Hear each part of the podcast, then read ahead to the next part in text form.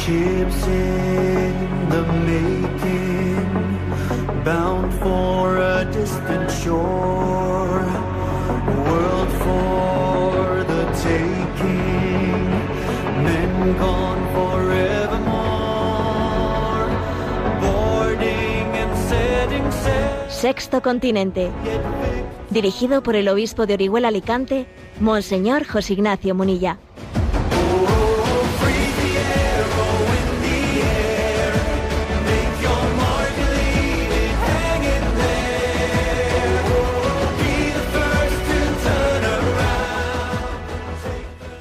Cordial saludo a todos los oyentes de Radio María. Un día más, con la gracia del Señor, nos disponemos a realizar este programa radiofónico llamado Sexto Continente, que lunes y viernes, de 8 a 9, a 9 de la mañana, una hora menos en las Islas Canarias, realizamos diariamente aquí en Radio María España. Hoy es el 5 de septiembre del año 2022 y hoy se cumplen 25 años, el 25 aniversario, las bodas de plata del Dies Natalis de Santa Teresa de Calcuta. Sí, hoy hace 25 años, la Madre Teresa de Calcuta entraba en, en el, en la, por las puertas del cielo. Son 25 años en los que la Iglesia eh, ha entendido que su memoria, que su vida, que su ahora su intercesión desde el cielo es verdaderamente fecunda. Recuerdo un detalle no menor, el detalle de cómo quien fue eh, secretario general de las Naciones Unidas, Javier Pérez de Cuellar, un político peruano que falleció hace, por cierto, dos años, con 100 años de edad. Bueno, pues Javier Pérez de Cuellar era secretario general de la ONU cuando la Madre Teresa de Calcuta en el año 1985 visitó allí las Naciones Unidas ¿no? y dio un discurso y recuerdo que, que él, bueno, pues sorpresivamente, ¿no? la presentó como la mujer más potente del mundo, dijo esa expresión. Les presento a ustedes la mujer más potente del mundo. Y claro, supongo que Madre Teresa de Calcuta cuando escuchó aquella expresión diría, madre mía, yo la mujer más potente del mundo, pero si tengo una, si no creo que haya nadie que tenga más conciencia de su debilidad, de su, de su pequeñez, ¿no? La mujer más potente del mundo. Y lo decía de una mujer que después hemos sabido, ¿no? Por sus escritos espirituales, que siempre vivió en una profunda noche oscura del alma, que esa sonrisa suya que era continua, que era permanente, eh, estaba al mismo tiempo acompañada ¿no? de una noche interior que quizás en la, que el Señor le preservaba de todo tipo de, de, vanidad a través de esa noche interior del alma. El Señor sabe hacer las cosas. La mujer más potente del mundo, así la presentó ante Naciones Unidas. Y, ella, ella quizás lo que manifestó es lo que, que quien verdaderamente es potente es, es, el amor. Porque el amor es el motor del mundo. Eso es lo que Madre Teresa de, de Calcuta mostró ante los demás. ¿Cuál es el motor del mundo? El motor del mundo, diría Carlos Marx, es el dinero. Por dinero se lleva a cabo las luchas, ¿no? Las luchas de clases por ver quién tiene, ¿no? Quién, es capaz de tener el, dinero, los medios de producción, etcétera, ¿no? Los, los pobres intentan que los, eh, los ricos sean derrocados, ¿no? Carlos Marx diría que el motor del mundo es el dinero. Otros dirían que el motor del mundo es el poder, que la gente lucha por el poder. La clave está en quién manda, ¿no? Otros dirían que el motor del mundo es el placer. Freud y toda su escuela, ¿no? Que en realidad nos movemos por el placer. Y la Madre Teresa de Calcuta muestra, ella no dice, sino a diferencia de los anteriores que dicen, Madre Teresa muestra que el motor del mundo es el amor. No es el dinero, no es el poder, no es el placer. El verdadero motor del mundo es, el amor. Es lo, que, es lo que mueve el mundo, es lo que cambia el mundo. Todo lo demás es absolutamente pasajero. Lo que cambia el mundo es el amor. Y eso es lo que Madre Teresa de Calcuta muestra, ¿no? Por eso aquella frase, aquella frase de, del secretario general Javier Pérez de Cuellar, les presento a la mujer más potente del mundo. No sé si él era perfectamente consciente de lo que, de lo que ella estaba diciendo, de lo que estaba diciendo, pero es cierto que el motor del mundo es el amor. Y Madre Teresa, ¿qué es lo que hizo? Ella dijo, yo solo soy un lápiz con el que Dios escribe una carta de amor al mundo. Pero la potencia está en que el amor es el motor del mundo, porque Dios es amor. Y cuando Madre Teresa habló ante Naciones Unidas, no se anduvo con remilgos, ¿no? Dijo aquella expresión inolvidable, el aborto es el mayor destructor de la paz y un terrible asesinato. El aborto es el mayor destructor de la paz y un terrible asesinato. Aquello lo dijo Madre Teresa de Calcuta en el año 1985 ante la Asamblea General de las Naciones Unidas, ¿no? Después de haber sido presentada como la mujer más potente del mundo, quizás para escándalo de, del feminismo radical que en aquel tiempo comenzaba ya, ¿no? A, a irse, a irse forjando. Bueno, pues saludamos este 25 aniversario del Dies Natalis, de la entrada en el cielo de Madre Teresa de Calcuta. Y además quizás como un pequeño regalo eh, de esa Madre Teresa que fue también tan amante de los pobres y tan amante de la vida en el seno materno y una luchadora incansable contra el aborto, bueno, pues como un pequeño guiño, como un pequeño regalo a Madre Teresa, saludamos también con, con, alegría la noticia que nos llega de Chile de que en el referéndum sobre la Constitución pues ha sido rechazado por una amplia mayoría ¿no? del, del electorado de Chile la proposición la proposición de constitución chilena en la que se pretendía que existiese pues como un derecho un derecho al aborto se pretendía elevar el aborto a un nivel de, de derecho ¿no? Obviamente las razones del rechazo de ese texto constitucional habrán sido muy, muy diversas, ¿no? Pero obviamente también este elemento era un elemento importante. Bueno, un pequeño guiño de Madre Teresa de Calcuta, la cual, por cierto, durante los días de su vida, mientras que estuvo entre nosotros antes de partir para el cielo, pues fue verdaderamente pues beligerante, no se quedó jamás, ¿no? en terreno neutro ante ante todas ¿no? pues las, las batallas legales eh, que la causa provida llevó adelante en su tiempo. Madre Teresa, Santa Teresa de Calcuta, nos encomendamos a ti y te pedimos la gracia de amar, de en todo amar y servir, de, de ser muy, de tener una espiritualidad muy encarnada, de no ser abstractos, no, de de concretarlo todo en el olvido de nosotros mismos y en la entrega por amor. Madre Teresa de Calcuta ruega por nosotros.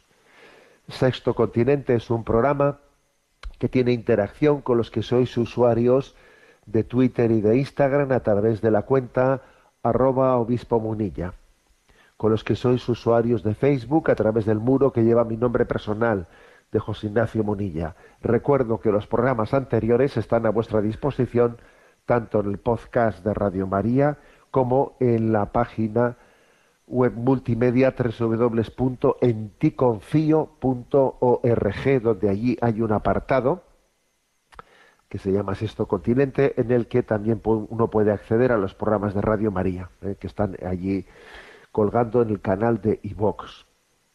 Bueno, pero la iglesia está de fiesta, además de celebrar hoy el 25 aniversario eh, del Dies Natalis de Santa Teresa de Calcuta es que ayer la Iglesia, ayer 4 de septiembre, también vivió otro día histórico, eh, el día de la beatificación del Papa eh, Juan Pablo I. El Papa Juan Pablo I, claro, también yo sé que hay en esta, en la audiencia de este programa, pues hay pues muchos jóvenes, a los cuales Juan Pablo I, o sea, no fuisteis contemporáneos de él, y entonces os pilla la cosa un poco más lejos, ¿no?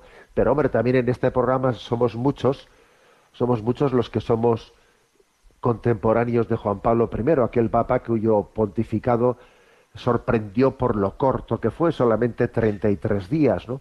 Entonces, en mi caso en concreto, yo llegué al seminario con 17 años para 18, pero todavía con 17 años para 18, allí pues llegué a, Toledo y me acuerdo que, claro, pues cuando justo había sido, ¿no? Eh, antes de entrar en el seminario había sido el fallecimiento del Papa Pablo VI, ya San Pablo VI, y entonces, bueno, fue, llegué al seminario con la, el, justo, ¿no? Con el inicio del pontificado de Juan Pablo I, y yo pensaba, pues fíjate, este va a ser el Papa que me acompañe pues en toda la formación de seminarista, ¿no?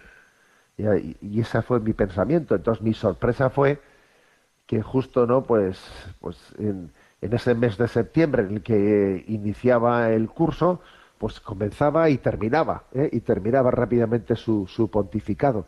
Y claro, y nos dejó a todos un poco pues como, como perplejos, ¿no?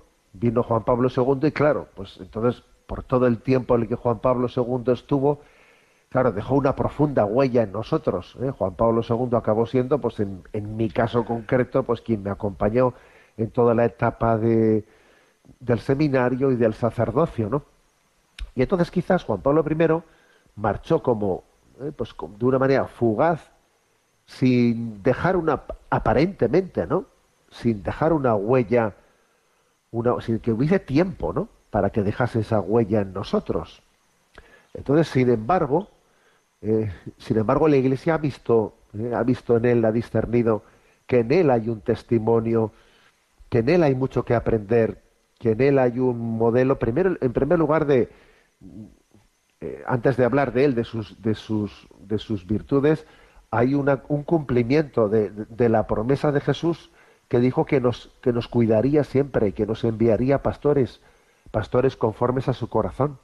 Y es un regalo ver cómo, pues cómo hay tantos papas ¿eh? en el siglo XX pues que han sido elevados a los altares, ¿no? Hemos sido cuidados, hemos sido pastoreados por el, por el, por el por el gran pastor que es Jesús, que cuida de nosotros a través de sus pastores conformes a su corazón. Bueno, ayer el Papa Francisco en la homilía de beatificación dijo algunas cosas que me parecen muy interesantes y que son como un atisbo de cuál es ese legado, en qué medida eh, la Iglesia pone como modelo a Juan Pablo I, ¿no? Y quizás la clave está en, bueno, pues en, en ese ser el Papa de la sonrisa. El Papa de la sonrisa, ese rostro sereno, pacífico, de Albino Luciani, que es el nombre del Papa Juan Pablo I, ¿no? De alguien que no alberga resentimiento, que no, no alberga enfado, a pesar de, de, las más que previsibles dificultades en las que siempre uno se mueve en medio de la vida, ¿no? Es el, la sonrisa permanente y continua en un rostro es la imagen, olvidemos eso que se dice de que el rostro es el espejo del, del alma, es la imagen de la sonrisa del alma. Eh, la sonrisa del rostro es imagen de la sonrisa del alma.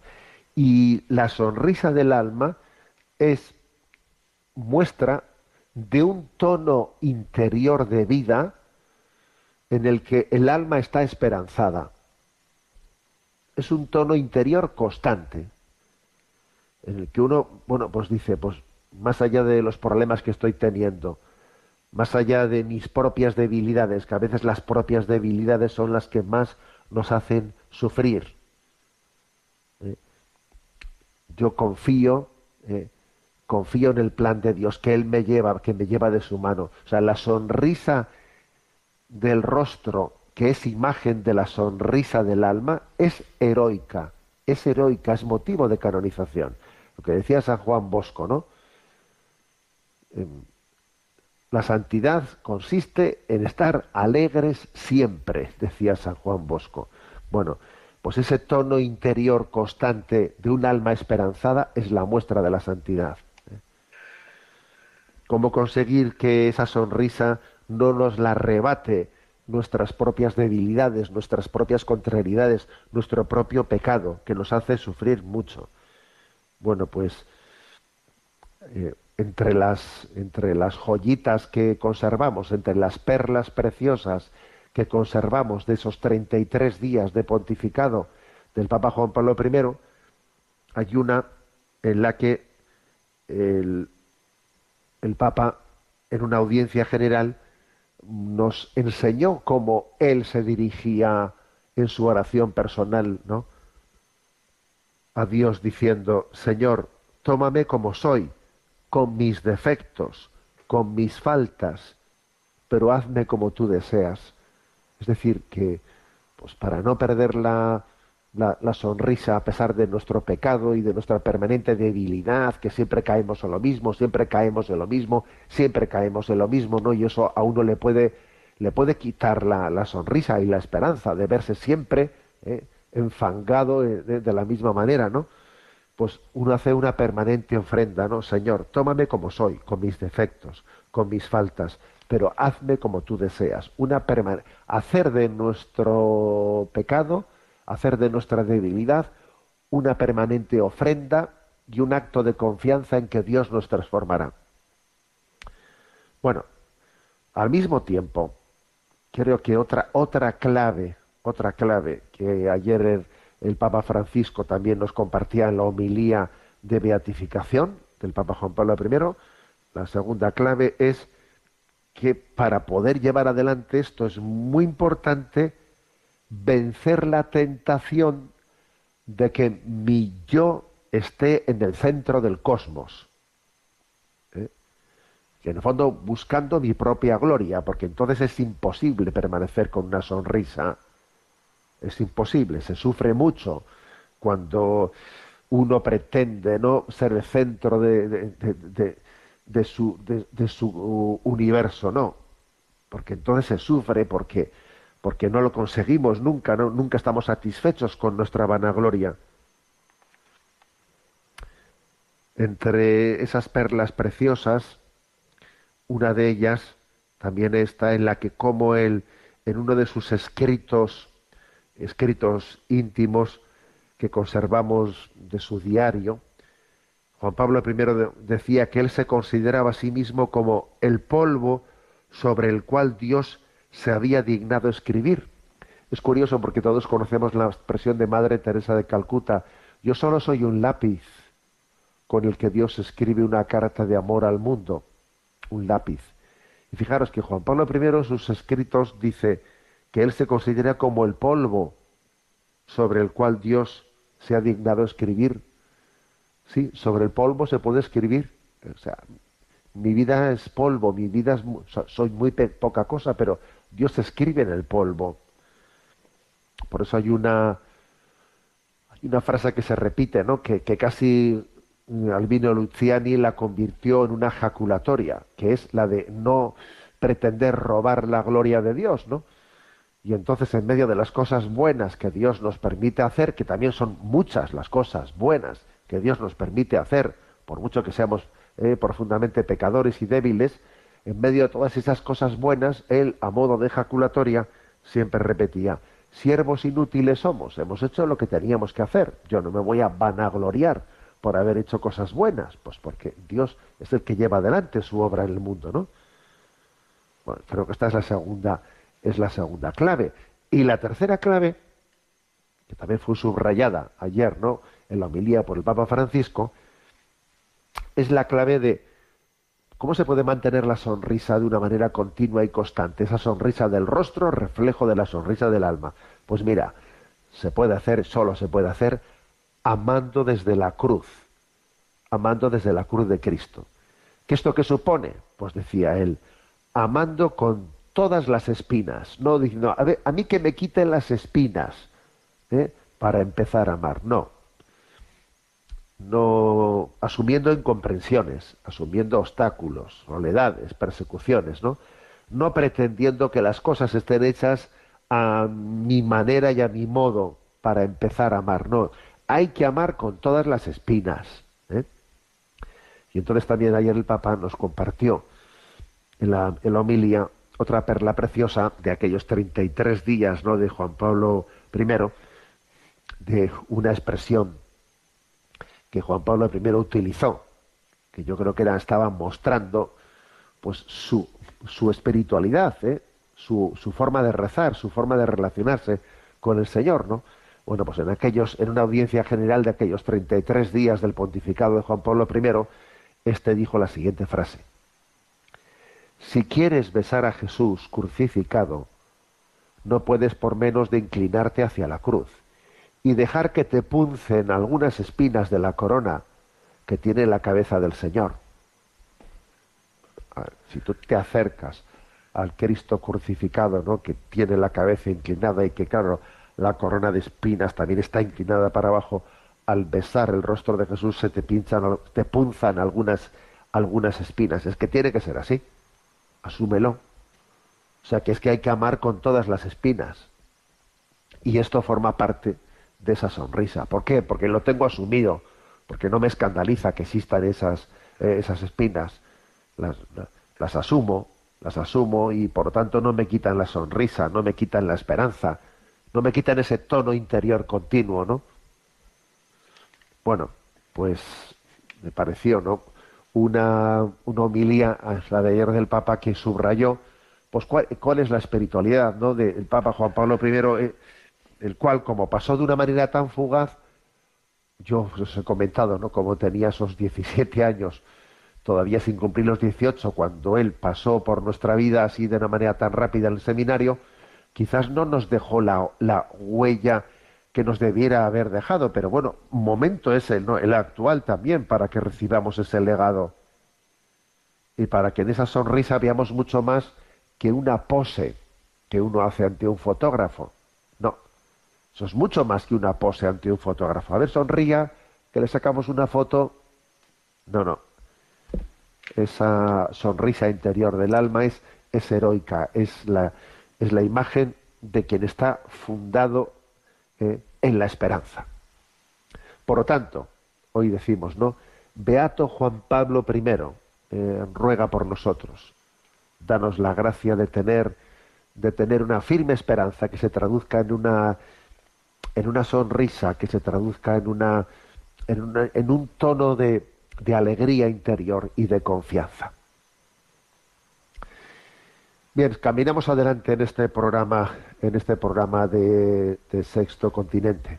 Vamos hoy a tener un tiempo especial de intervención de los oyentes, pero antes de entrar, eh, pues con las, con vuestras preguntas, bueno, pues os voy a, como hoy estamos también en el 25 aniversario de, del Dies Natalis, ¿no? De la muerte y de la entrada en el cielo de Santa Teresa de Calcuta, os voy a poner una canción de nuestro eh, compañero sacerdote Gonzalo Mazarrasa, que muchos ya le conocéis, que fue compañero nuestro en el seminario, que fue también ¿no? alguien que tuvo sus encuentros con Madre Teresa de Calcuta, ¿no? Y, y por cierto, ¿eh? voy a contar un par de anécdotas, alguna muy buena, porque Madre Teresa de Calcuta, del año 1980, 80, ¿eh? justo en el inicio del pontificado de San Juan Pablo II, pues nos visitó en el seminario de Toledo. Y, allí también podemos, tuvimos el, don, el gozo de, de, que ella compartiese unas palabras, ¿no? Unas palabras, un pequeño retiro. Antes se expuso al Santísimo Sacramento y en, la capilla ella iba dando un retiro, unas, reflexiones, un compañero iba, traduciendo del inglés al español. Como tenía prisa, porque ella había venido a, abrir la primera casa de la, de la, Madre Teresa de Madrid, su primera casa de la Orden, pues al terminar ese retiro salió inmediatamente al patio para, para marchar hacia Madrid. La capilla estaba llena y unos cuantos compañeros salimos para despedirla, ¿no? y al salir para despedirla, pues, pues, ella, que estaba acompañada del rector, se volvió para atrás y cuando vio que habíamos salido de la capilla unos cuantos, pues me acuerdo que nos miró y nos dijo, pero ¿para qué han salido ustedes si está ahí Jesús? si está Jesús en la capilla. Y la verdad es que nos dejó a todos eh, perplejos, ¿no? Y volvimos todos a la capilla y allí le dejamos a ella, pues ya, ya despidiéndose, ¿no? Pero yo me quedé con esa palabra, o sea, ella nos dijo, pero ¿para qué han salido a, a, despedirme a mí si está Jesús allí? Quédese con Jesús, ¿no? Y ya con eso nos dijo todo. Y otra anécdota también de las de no olvidar es que en un encuentro que tuvo, pues eh, eh, decía que iba a poner una, una canción de, de, Gonzalo Mazarrasa, ¿no? Él contaba que allá por el año 1992, ¿eh? eh, pues estando en Roma, él tuvo un encuentro con Madre Teresa de Calcuta, ¿no? Y, y hablando de muchas cosas, ¿no? le preguntó, se atrevió a preguntarle, Madre Teresa, ¿me da usted algún consejo para ser santo? ¿Eh? Y entonces ella le debió despetar pues una, una, frase muy concisa, ¿no? Le dijo en inglés, clean the toilets, ¿eh? Limpia los retretes, limpia los retretes, mira, no estés buscando mm, otra, otras cosas. Tú cuando vayas a un sitio, tú vete a limpiar los retretes, o sea, coge el último puesto, ¿eh? lo que nadie quiere hacer. Luego además contaba Gonzalo Mazarrasa que después cuando escuchó aquel consejo para la santidad, ¿no? que nunca había esperado que Madre Teresa le diese un consejo como aquel, ¿no? Clean the toilets, eh, limpia los retretes. Bueno, después se enteró de que ella cuando hacía cuando hacía las visitas, ¿no? a todas las casas de, de las misioneras de la caridad, siempre le gustaba estar en la habitación más próxima de los, eh, de los servicios, de los retretes, para ser ella la que se encargase de la limpieza de los retretes mientras que hacía la visita a todas las casas repartidas por el mundo. A ver, las, la verdadera espiritualidad es esa.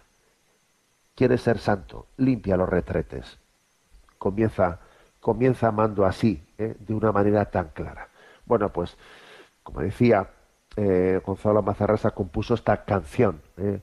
esta canción Pequeña Mujer Blanca, que vamos a, pues a, cogerla como una como una preparación de nuestro de nuestro corazón, ¿no? Para agradecer este 25 aniversario, al mismo tiempo que la beatificación de Juan Pablo I y en acción de gracias por ello, la escuchamos haciendo la oración.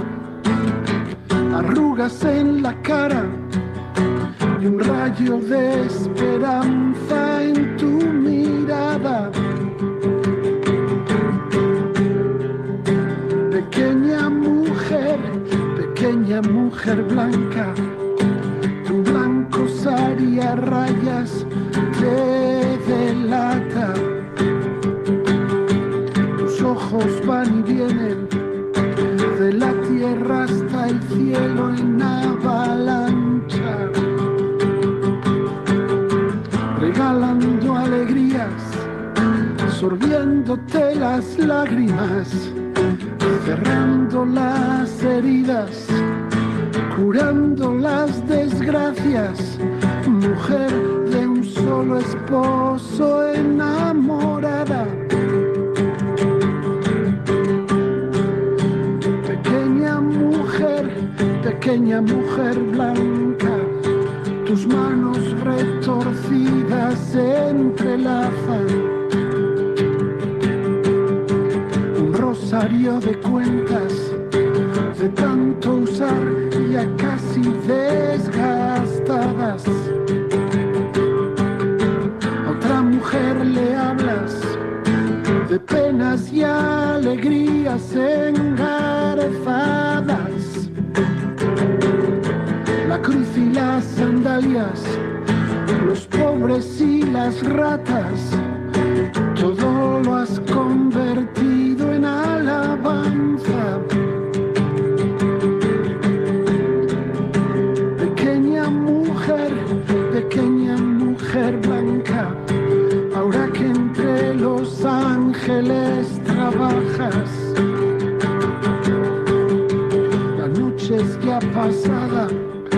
y ves al invisible cara a cara. Cuéntale nuestras penas, los gozos y esperanzas. Dile que somos pobres, enjúganos las lágrimas. Sigue curando a todos nuestras llagas. Pequeña mujer blanca. Eres una gran santa. Pequeña mujer blanca.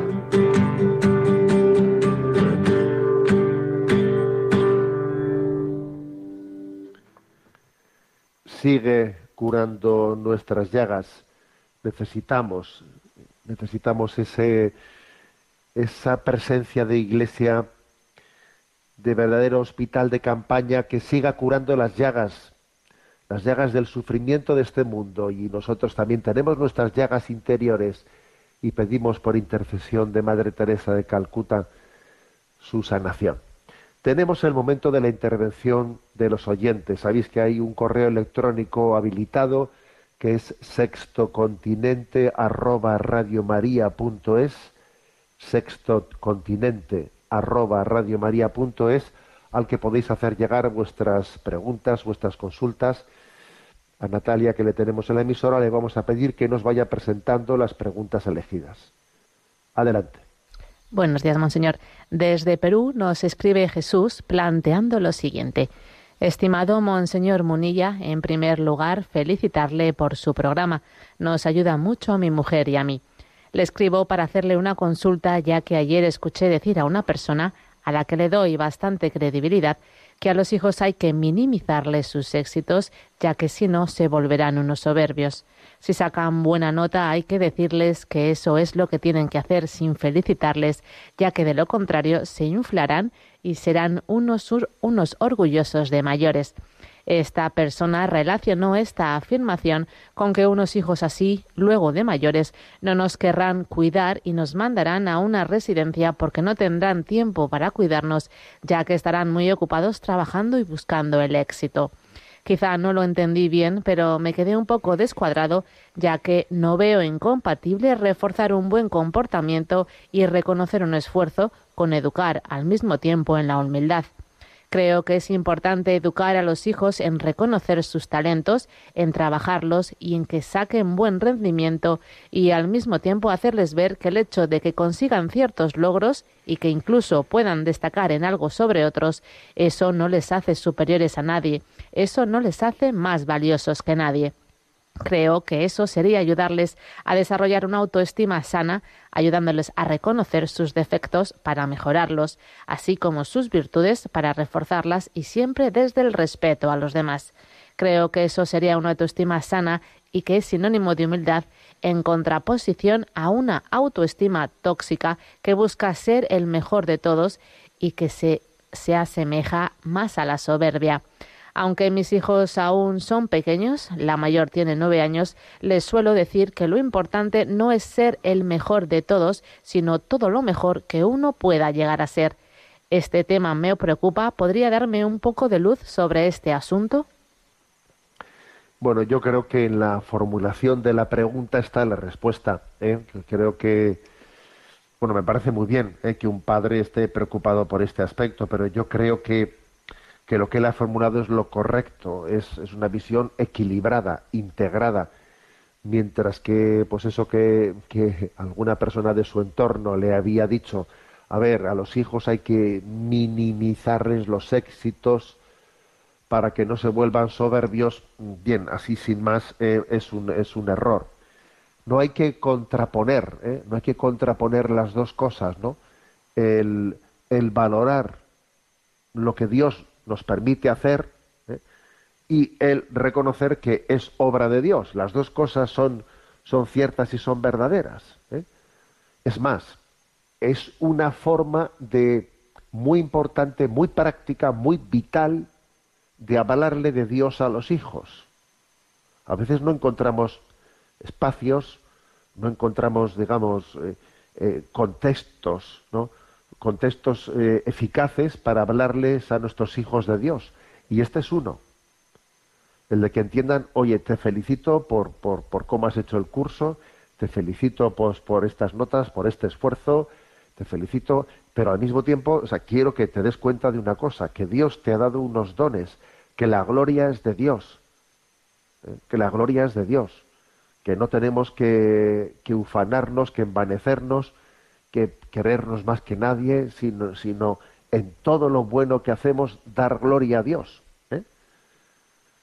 Y que al, al, mismo tiempo, ¿no? Pues que cuando hacemos cosas mal hechas le estamos robando la gloria a Dios que debemos de darle. ¿eh?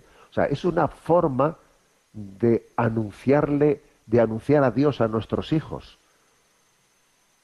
hablándoles de la gracia, de que la gracia de Dios nos sostiene, de que no somos nada sin la gracia de Dios. ¿eh? De que es muy importante que yo me, que me dé cuenta de que, de que dentro de esos talentos que yo voy desarrollando está implícita la gracia de Dios que me ayuda y que me sostiene. ¿no? Señor, que tu gracia inspire, acompañe eh, y finalice nuestras obras, que las inspire, que las acompañe y que las y que las lleve a término, ¿no? Bueno, en definitiva, no es incompatible el reforzar la autoestima de nuestros hijos diciendo te felicito porque has hecho bien las cosas y al mismo tiempo recuerda que eso que has hecho de bien ha sido Dios quien te ha asistido. La gloria es de Dios. ¿eh? Tú no te ufanes, tú no seas un soberbio, no seas, no seas un chulo, no estés nunca no comparándote con los demás, porque sería como pensarte que, que ha sido que ha sido tus solas capacidades sin la gracia de Dios los que te han permitido hacer eso y entonces tú le estarías robando a Dios la gloria ¿eh? entonces tú reconoce que, que ese, ese bien que has hecho ha sido un don de Dios una gracia de Dios es esto supone sea reforzar la autoestima de la persona porque es reconocerlo el bien que ha hecho y al mismo tiempo descubrirle la presencia de Dios que nos sostiene con su gracia en todo momento. Yo creo que esta es la forma equilibrada, ¿eh? equilibrada de mm, bueno, pues de relacionarnos, ¿no? En esa especie de, de incentivo que, tenemos que tener de refuerzo a nuestros hijos eh, en cómo les ayudamos a leer, a tener una lectura equilibrada de todas las obras buenas que Dios les permite hacer en su vida. Adelante con la siguiente pregunta. Un oyente llamado Emilio nos plantea la siguiente cuestión. Querido obispo, me gustaría hacerle una reflexión y una pregunta sobre la apertura a la vida dentro del matrimonio. La reflexión es que no entiendo el motivo por el que no se habla de esto en ninguna homilía ni en ninguna parroquia y mi pregunta es por qué es un tema tabú. En mi opinión, esto lleva a que los matrimonios que no ponen medios y tengan, por ejemplo, seis, siete hijos, sean vistos como extraños por otros cristianos que en teoría son practicantes. En mi caso, tengo siete hijos y estamos esperando el octavo, lo que no quiere decir que seamos mejor que nadie, sino que simplemente hemos acogido esta palabra y el Señor nos ha bendecido y ayudado. Yo me he encontrado incluso con sacerdotes que al confesarme por haber estado cerrado a la vida durante un tiempo después del séptimo hijo, me han dicho que siete ya eran suficiente y que no tuviera más. Entiendo que es un tema complicado, pero la táctica de meter la cabeza debajo de la tierra, como hacen las avestruces, y esconderse para no hablarlo ni tratarlo, no ayuda a nadie. Afortunadamente también hay sacerdotes, movimientos dentro de la Iglesia y muchos cristianos que conocen esta verdad que ya se publicó en la famosa Humane y que sirven de ayuda en momentos de ayuda o debilidad para otros. Me despido y le doy muchas gracias por todas las homilías y publicaciones que hace en Internet que tanto me sirven. Rezo por usted. Eh, Bueno, la verdad es que la pregunta de Emilio es ¿por qué no se predica más de la apertura a la vida? Que fíjate si no habría necesidad hoy en día de predicar eso, ¿no? En un momento en el que la crisis de natalidad eh, en España y en muchísimas partes del mundo es tremenda, ¿no? En España creo que ahora mismo el índice de natalidad es de 1,19. Fíjate, cuando para que haya un reemplazo generacional hace, hace falta un 2,1, un 2,2. Es un país que está en pleno envejecimiento y sin embargo, pues es cierto que pocas veces hablamos de, la apertura a la vida como una característica clave de, la vivencia cristiana de la paternidad. Bueno, yo creo que detrás de, ese, ese silencio, pues está también el, hecho de que, supone una cruz, ¿eh? poner el dedo en la llaga en donde nos duele, ¿eh? donde nos duele. Eh, O sea, pu- pues, pues, porque obviamente poner ese dedo en la llaga es, es como decir, sí, claro, enseguida vas, vas a escuchar, claro, pues te- tengan ustedes los hijos, los curas, claro, ¿eh? si un sacerdote predica sobre la importancia de la apertura a la vida, vas a ver tú como enseguida le sueltan una fresca y le van a decir, ¿no? Pues ¿por qué no tienen ustedes los hijos? eh? Predicar el mensaje de Cristo supone asumir una cruz, supone asumir una, una contradicción. También obviamente supone hacer un ejercicio de discernimiento prudente, ¿no? De decir cuál es el lugar adecuado y la forma adecuada para predicar las cosas. Todo, todo se ha dicho de paso, ¿no? Pero, pero está claro que, que el- pues lo que el Concilio Vaticano eh, Spes, ¿no? afirma que después también pues Humane Vitae refuerza es ese es la afirmación de lo que es la paternidad responsable.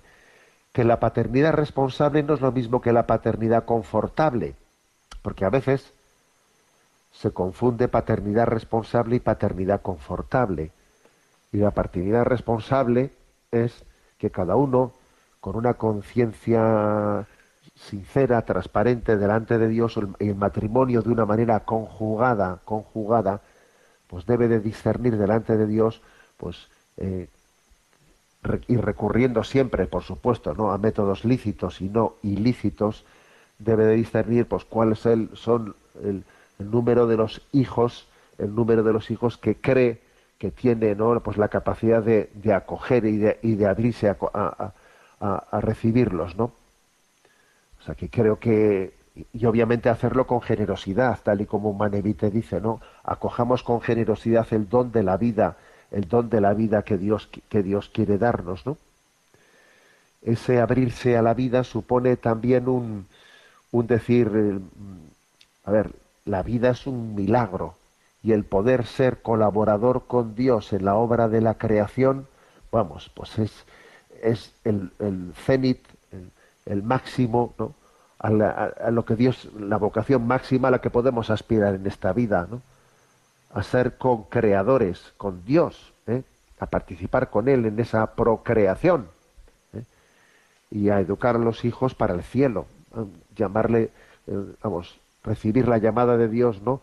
A ser también testigos de Dios, pues para que esos hijos transformen este mundo, sean, sean verdaderamente transformadores de, de este mundo conforme al reino de Dios y sean ellos también llamados a la vida eterna.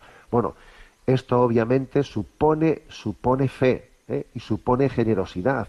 Y como digo, supone hacer un discernimiento hecho no con criterio de mm, qué es para mí lo más cómodo, qué es para mí lo más confortable, ¿no?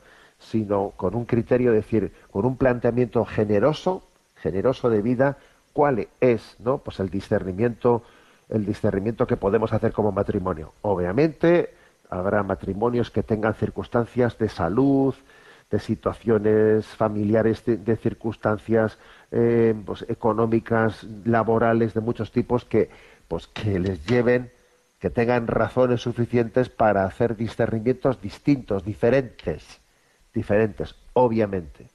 Pero el criterio, repito, es la apertura a la vida desde un criterio de, pat- de paternidad responsable, ¿eh? no desde un criterio de paternidad confortable, que es quizás lo que estamos viendo entre nosotros, porque claro, porque los hijos, claro, los hijos son incompatibles con un planteamiento en el que yo lo que quiero es una vida cómoda. Si yo quiero una vida cómoda, los hijos estorban. Los hijos son incompatibles con un planteamiento en el que el confort y el bienestar ¿eh? son mis criterios últimos de vida. Adelante con la siguiente pregunta. Sonia Astudillo de Castellón nos pregunta lo siguiente. ¿Puede, padre, comentar en antena qué es el subjetivismo moral que denunció la encíclica Veritatis Splendor de San Juan Pablo II y que tanta actualidad tiene en nuestros días? Gracias por sus aportaciones. Bueno, a ver, el subjetivismo moral, eh, pues básicamente es como venir a decir que las cosas, eh, bueno, por cierto, eh, me alegro mucho de que, de que un oyente, de que una oyente hable de Veritatis Splendor, una de las encíclicas claves de San Juan Pablo II, que por cierto, el próximo mes de agosto cumplirá 30 años, van a ser 30 años de la encíclica Veritatis Splendor, una encíclica que subrayaba que existe una verdad objetiva, hay una verdad moral objetiva, o sea, las cosas eh, no son, eh, el, juicio moral no depende únicamente de mi, eh, de, mi de mi situación, no depende únicamente ¿no? de mi valoración, de mi sensibilidad, no es cierto de que, bueno, oye, lo que para mí es bueno, para ti puede ser malo, pero no. O sea, que existen valores que son intrínsecamente buenos o intrínsecamente malos. ¿eh? Y que existió y existe, por desgracia, ¿no? Pues un subjetivismo moral que a veces se suele esconder eh, pues eh, bajo términos que parecen eh, que parecen hasta atrayentes, ¿no? Por ejemplo, la ética de situación. La ética de situación es que dependiendo en qué situación yo esté, pues entonces así eh, valoro las cosas, ¿no? O otra, o la famosa opción fundamental, ¿no? La opción fundamental básicamente viene a decir que lo importante no es tanto los actos concretos que hagas, sino que la opción fundamental de tu vida sea por el amor, sea por el bien, aunque luego hagas actos concretos que, pues que vayan en otra dirección, bueno, lo importante, lo que te califica moralmente no son los actos que hagas, sino la opción fundamental de tu vida. Aunque tengas algunos actos contradictorios, pues no pasa nada, ¿no? A ver, oiga, mire usted, no, esto no es así. ¿eh? La, digamos, la, la teología moral de la Iglesia no únicamente valora cuál es la opción fundamental de tu vida, sino si los actos concretos que yo realizo son acordes o no son acordes, ¿no? Con, los valores del Evangelio. ¿eh? O sea que también eh, la ética de proporcionalidad, pues lo mismo, ¿no? He puesto, aquí he utilizado varios nombres, la ética de situación, la opción fundamental, eh, la moral de proporcionalidad. Bueno, pues la moral de proporcionalidad en el fondo viene a decir que, bueno, pues que una cosa será buena o será mala no por sí misma, ¿eh? sino dependiendo de, de, si integrándola en el resto de tu vida, pues bueno, si es proporcional, eh, si está compensada, no está compensada con el resto de tu vida, ¿no? Una moral de proporcionalidad. Bueno, todo este tipo de pretensiones de de explicar eh, o de acercarse a, la teología moral han supuesto un subjetivismo moral, una moral a nuestra medida, y frente a eso, Veritatis Splendor, pues vino a recordar que, existe una, una, verdad objetiva, ¿eh? y es que, que, hay cosas que son malas y nunca podrán ser buenas, por mucho que tú hables de ética de situación, de proporcionalidad, de opción fundamental, pues por ejemplo, pues eh, a ver, pues eh, pues la anticoncepción será intrínsecamente mal, es intrínsecamente mala, el aborto es intrínsecamente malo.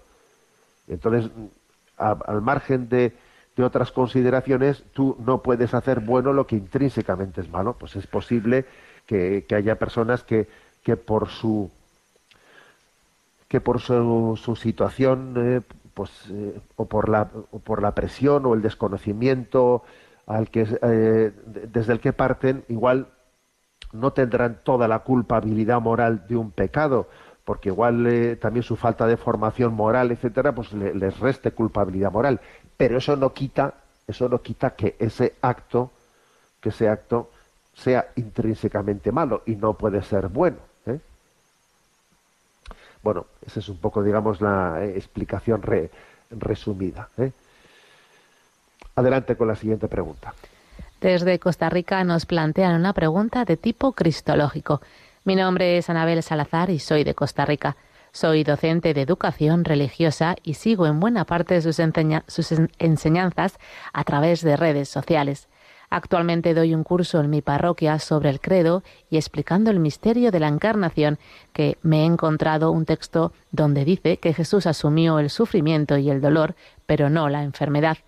Por lo visto, de, algunos de los santos padres afirman que antes de la resurrección el cuerpo de Cristo estaba sujeto a todas las debilidades corporales a las que la naturaleza humana está sujeta universalmente, tal como el hambre, la sed, el dolor y la muerte.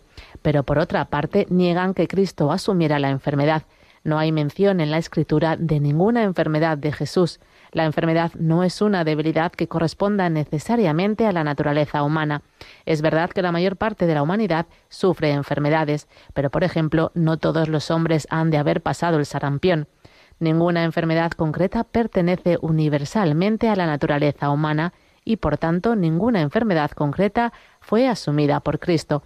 Le agradecería mucho que me diese su opinión al respecto porque a buen seguro que me ayudará a aclararme. Gracias por sus aportaciones.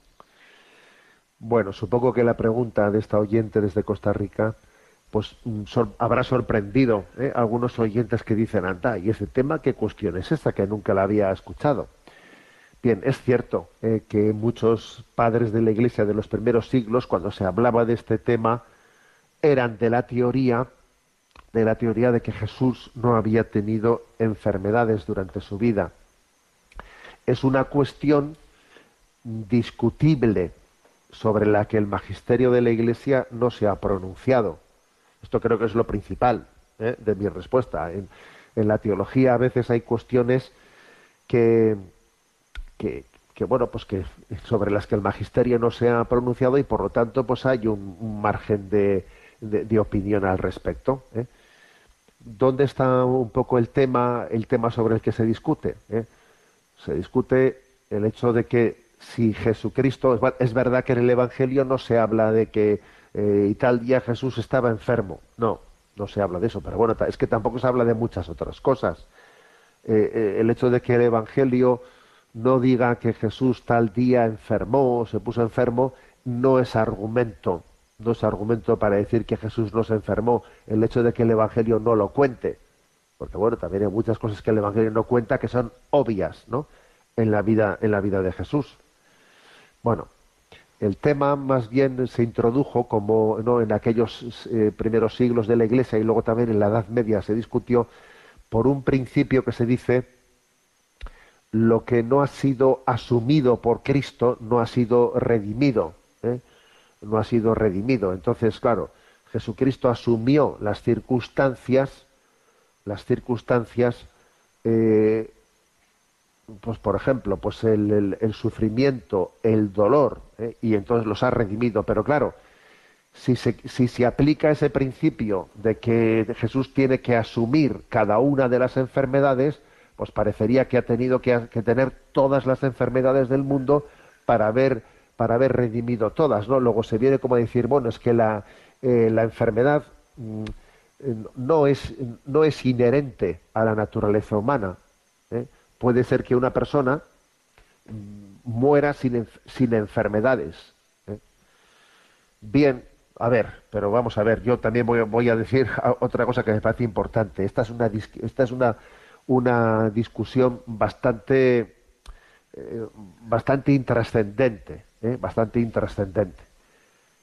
Es cierto que en teoría una persona podría tener pues una vida en la que fallezca sin, sin ningún tipo de enfermedades, pero lo que es cierto es que en la mayoría de, nuestras historias personales la enfermedad ocupa un lugar muy importante. en nuestras vidas, suele ocupar un lugar muy importante.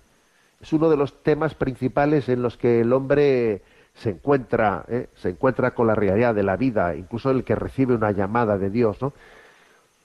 Por lo tanto, mi opinión, mi opinión es contraria, ¿eh? es contraria a esa teoría de algunos santos padres de que Jesús no tuvo ninguna enfermedad. Yo creo que Jesús tendría algunas enfermedades, vete tú a saber cuáles, ¿no? La verdad es que parece que, por los datos que tenemos del Evangelio, es que él, fue un hombre fuerte y sano, pero, pero le acompañaría algún tipo de enfermedades, yo creo que con toda seguridad, ¿eh? aunque es un tema discutible, como he dicho. ¿Por qué pienso eso? Pues porque de alguna manera Jesús, haciéndolo así, tendría como más capacidad, ¿no? O sea, de, que nos, nos, estaría ayudando más a nosotros a que en nuestros momentos de enfermedad eh, descubran que Jesucristo también ha participado de esa fragilidad humana. O sea, eso de Jesús al asumir las, las situaciones las ha redimido cuando, claro, pues, pues, posiblemente Jesús no tendría la misma enfermedad que yo, eh, pero Jesús sí participaría de alguna manera de la debilidad también de la naturaleza humana en algún tipo de enfermedad o una gripe, una gripe o lo que sea, ¿no? y también creo que eso a mí me, me ayuda también a entender que la, que, la misma, que la misma enfermedad es un lugar en el que Cristo también ha llevado a cabo su redención. O sea, Jesús me entiende, me comprende, porque también ha experimentado la debilidad de la condición humana, ¿no? que es esa fragilidad que se traduce en las enfermedades. Esa es mi opinión. Como digo, el magisterio de la Iglesia no ha entrado nunca en, en definir en definir estos temas, ¿no? Bueno, tenemos el tiempo cumplido. La bendición de Dios Todopoderoso, Padre, Hijo y Espíritu Santo, descienda sobre vosotros. Alabado sea Jesucristo.